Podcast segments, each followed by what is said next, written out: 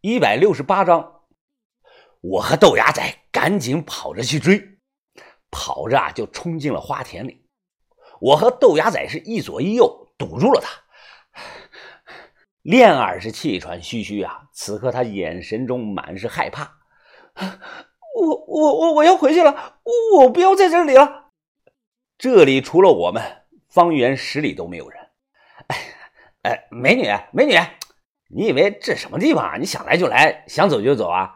知不知道我们是干什么的呀？你啊，美女，花田里本来就黑，豆芽仔阴笑起来啊，确实挺吓人的。大小姐紧咬着嘴唇，忍着不敢吭声。我推开豆芽仔，哎，一边去，一边去。哎，你不用害怕啊，我不是坏人，也不会把你怎么样的。我直接说了吧，我们手上啊有一批古董，我现在啊需要用点钱，刚好啊白天见你也喜欢古董，所以啊想商量商量。呃，你有没有兴趣把我们的货都买下来呀？哎，当然啊，只要你不喜欢，完全可以拒绝。我现在啊就骑车把你送回去，行不行？我言辞非常的诚恳，尽量呢放慢语速，把话说清楚。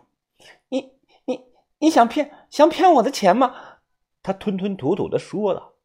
哎呀，大小姐，什么叫骗呢？我向云峰拿自己的人头保证，我的东西啊。比你在博物馆买的那些啊要强一百倍的，不信咱们去看看。还有啊，你白天不是说你喜欢小鸟吗？他点了点头。哎呀，巧了，我这批古董里啊就有两只绿色的小鸟，哎，是西夏时期的伽罗罗神鸟啊，距今已经有七百多年的历史了。你看了要是喜欢，一口价给我两百万，哎，我就卖给你。就这样啊，我把他安抚了下来。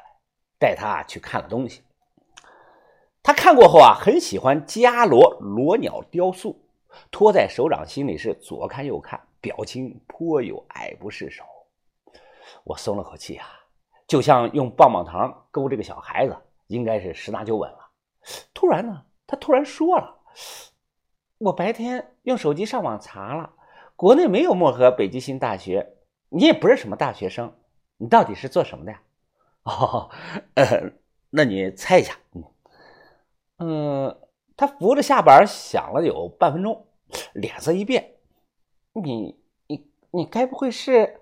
嘘，美女啊，有些事儿你知道就行了，别轻易说出来啊。怎么样，这些东西你喜欢不喜欢？要不要？两百万？哎，不对不对，那两只鸟是两百万，加上其他所有东西啊是三百五十万。我给你打个折，啊，你给我三百万就行。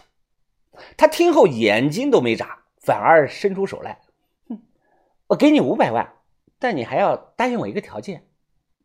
什什么条件啊？你说，你说。他双手握紧，上上下下做了个动作，什么意思啊？这是？哎呀，我我想看看你们用的那个工具叫什么铲来着？洛阳铲。啊，对对对，就是洛阳铲。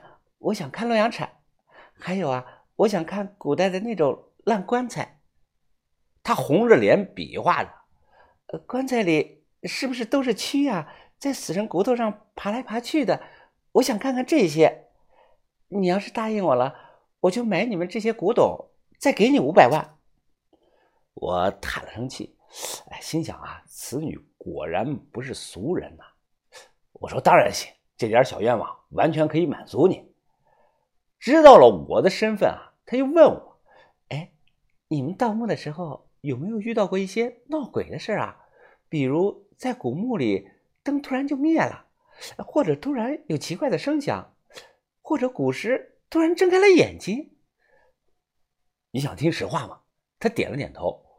我俩挨着墙坐在床上。哎呀，这种事啊，他真有。上次我们在永州有一个地方，它叫鬼仔岭。我开始讲鬼的故事，伴随着蜡烛火苗的跳动，把他听的是连连吃惊啊！哎，后来呢？后来呢？后来怎么样了？那个唐贵儿他真变成鬼回来报复了没有啊？我正打算接着讲呢，忽然听到砰，整个房顶啊都在往下掉灰，吓了我一跳，以为地震了。随后砰，又是一声。一个沙包大的拳头打穿了仓库的壁墙，直接就窜了过来。哎呀，这个拳头离恋儿的脸的距离不超过十公分，墙上多了一个洞。于哥收回拳头，他摆了摆手，好奇的向我们屋子里边看过来。哎呀，吓死人了你！我透过墙洞啊看过去，问他：“于哥，你干什么呢？”隔着墙洞，于哥尴尬呀。哎呀，不好意思，于芳，不知道你回来了，我就是随便试试，随便试试。随便试试，能一拳把墙打个窟窿啊！这仓库外墙它不是砖墙，是那种用泥加干草垛起来的墙。可就算是这样，也是尺把厚的泥墙啊！这一墙打穿，这得有多大的力量？我还好，大小姐似乎被吓着了，发呆了好一会儿。于哥啊，他是绕了一圈，进到门里问我：“云峰，这是谁啊？这是？”我简单的介绍了一下，他笑着点头说道：“啊，姑娘你好。哎，于哥，你伤好了没有啊？啊，没有，我左手还用不了力气，不过右手可以了。我练了好几天，终于摸到点门道。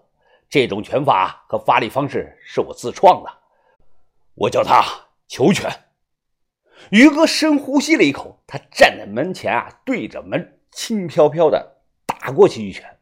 就在离门还有十公分距离的时候，于哥突然松拳成掌，一掌啊，啪的拍在了门板上，半扇门唰，直接就飞了出去，看得我是目瞪口呆呀！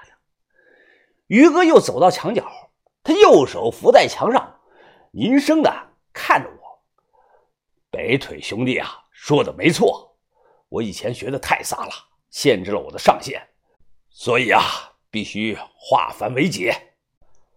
所谓求全啊，指拳变掌时力散千斤，掌变拳时力聚千斤。拳分指时贯穿一切，拳掌指随机应变，手法自如。我刚才用的是掌变拳，现在你看，于哥拿来个苹果，他将苹果托在自己的左手的手掌心中。右手一掌对着苹果就打了下去，可快到挨到苹果的时候啊，掌呢变成了纸，两根手指就像两根筷子一样，插，直接将苹果插了个对穿。这是苹果啊！如果是人，可以想象于哥这一招能把人伤成什么样子。我看的是非常的激动啊！哎呀，于哥太厉害了啊！哎，你真是学武的天才啊！这。我的穷拳还在起步的阶段，不过啊，如果现在对上北腿三兄弟，我能轻松的完胜啊！这是，哎，这是什么呀？于哥眼神一暗，他扶着自己的左手臂。哎呀，只是我这条胳膊还是提不上力气啊！别担心，于哥，老话说伤筋动骨要养一百天呢，你慢慢就好了。哎，但愿可能吧。于哥无奈的叹了声气。今天很晚了，看天色，把头和小轩今晚是回不来了。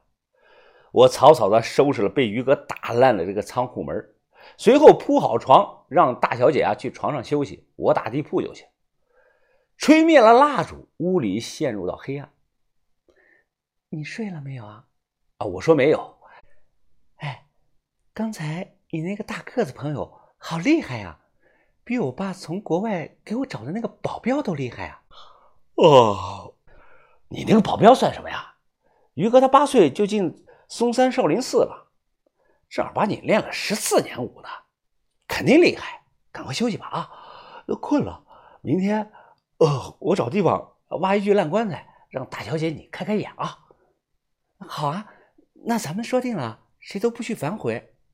我心想，五百万，我反悔，我就是傻逼呀！这昨晚没有休息好。不知道过了多久，我睡的是迷迷糊糊的，睁开眼睛，朝这个床上啊瞥了一眼，人呢？这大小姐人不见了，这上厕所去了。门半开着，我起来刚登上去，忽然听到花田那里呀传来了一声尖叫。